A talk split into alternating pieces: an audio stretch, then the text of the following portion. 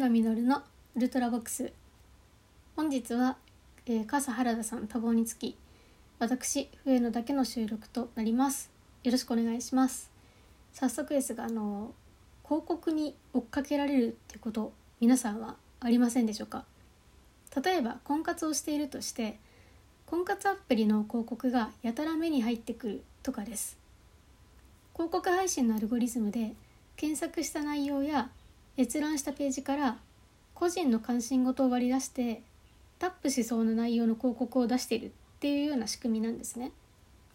なので会社のオンライン会議とかで誰かが画面共有をして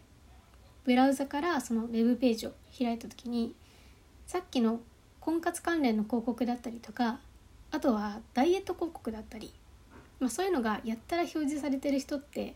まあ、いるんですよね。まあ、そもそも会社の PC でそういう個人的な調べ物をするなって話ではあるんですけどでもとはいえねごくごくプライベートなことじゃないですかだからね何も言わないであげてほしいなって私は思ってます、まあ、というのもね過去に、まあ、前の会社でねあの男性社員の人が「えー、誰々さんって婚活してるんですか?」なんてことを、言っちゃったことがあってで言われた女性の方がもううつむいて何も言えなくなっちゃって。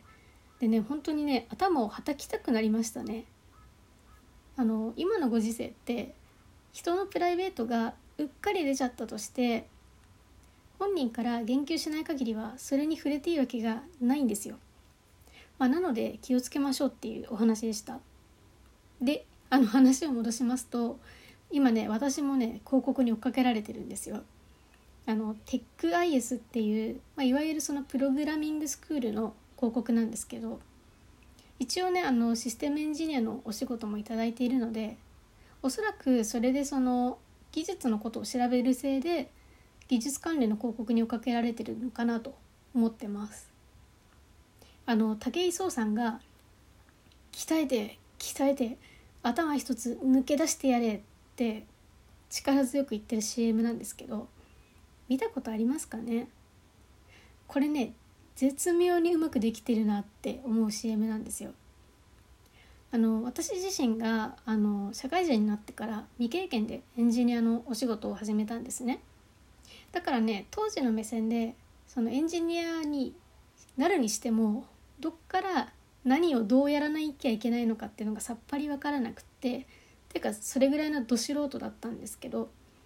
まあ、だからとにかく目の前に出されたものは全力でやるしかないってそんな風に考えてました。頭一つ抜け出すつもりはなかったんですけどね。あのただ現場の皆さんと会話でレベルに全く追いつかないのでもうとにかくやるしかなかったんですよね。だからね武井壮さんの「鍛えて鍛えて」のフレーズは当時の私にはかなり響いたんじゃないかなって思ってます。でところ変わってですね今の私にはこれが何一つ響かないんですね。でなんでかっていうとエンジニアをやっていると必ず耳にするプログラマー三大美徳っていうのがあって怠惰短期傲慢っていうのが我々の中では美徳とされていますちょっとねひねくれた言い方なんだけど要はそのスマートであれっていうことなんですねで例えば、まあ、日本ではよくあるお役所仕事なんかはペーパーレスにすればよくないとか手打ちで値を入力するとミスしちゃうから QR コードにすればよくないとか怠惰短期傲慢な心があることで煩雑な手作業を効率化自動化することをま考えることができるんですよね。でそんな環境に染まった私がですね今からゴリゴリプログラムを書けって言われてもねなんかもっとスマートにやりたいなって思っちゃうわけですよ。その点でテックアイエスの CM っていうのはプログラミングで手に職をつけたいけど何から始めればいいのかわからないっていう人に本当にね狭くフォーカスしてるんだなっていうふうに考えられるんですね。で楽したいとか考えてるようなキャリアの長いエンジニアには用はないぜと、まあ、おそらくそういうことなのでしょう。まあ、だったらなんで私にテックアイエスの広告が回ってきてるんだっていう話ではあるんですけど、まあ、そこはねあの広告エンジンさんあのもうちょっと仕事頑張った方がいいんじゃないでしょうか。はい。というわけであの今回はプログラミングスクールのウェブ広告に追っかけられているというお話でした。一応私ウェブエンジニアであの一人でウェブページを作れるじゃ作れる人なので例えばエンジニアのキャリアでお悩みの方がいらっしゃったら、まあ、お気軽にお便りをお送りくださいませ。はい。お相手は私笛野実がお送りしました。次回のウルトラボックスでお会いしましょう。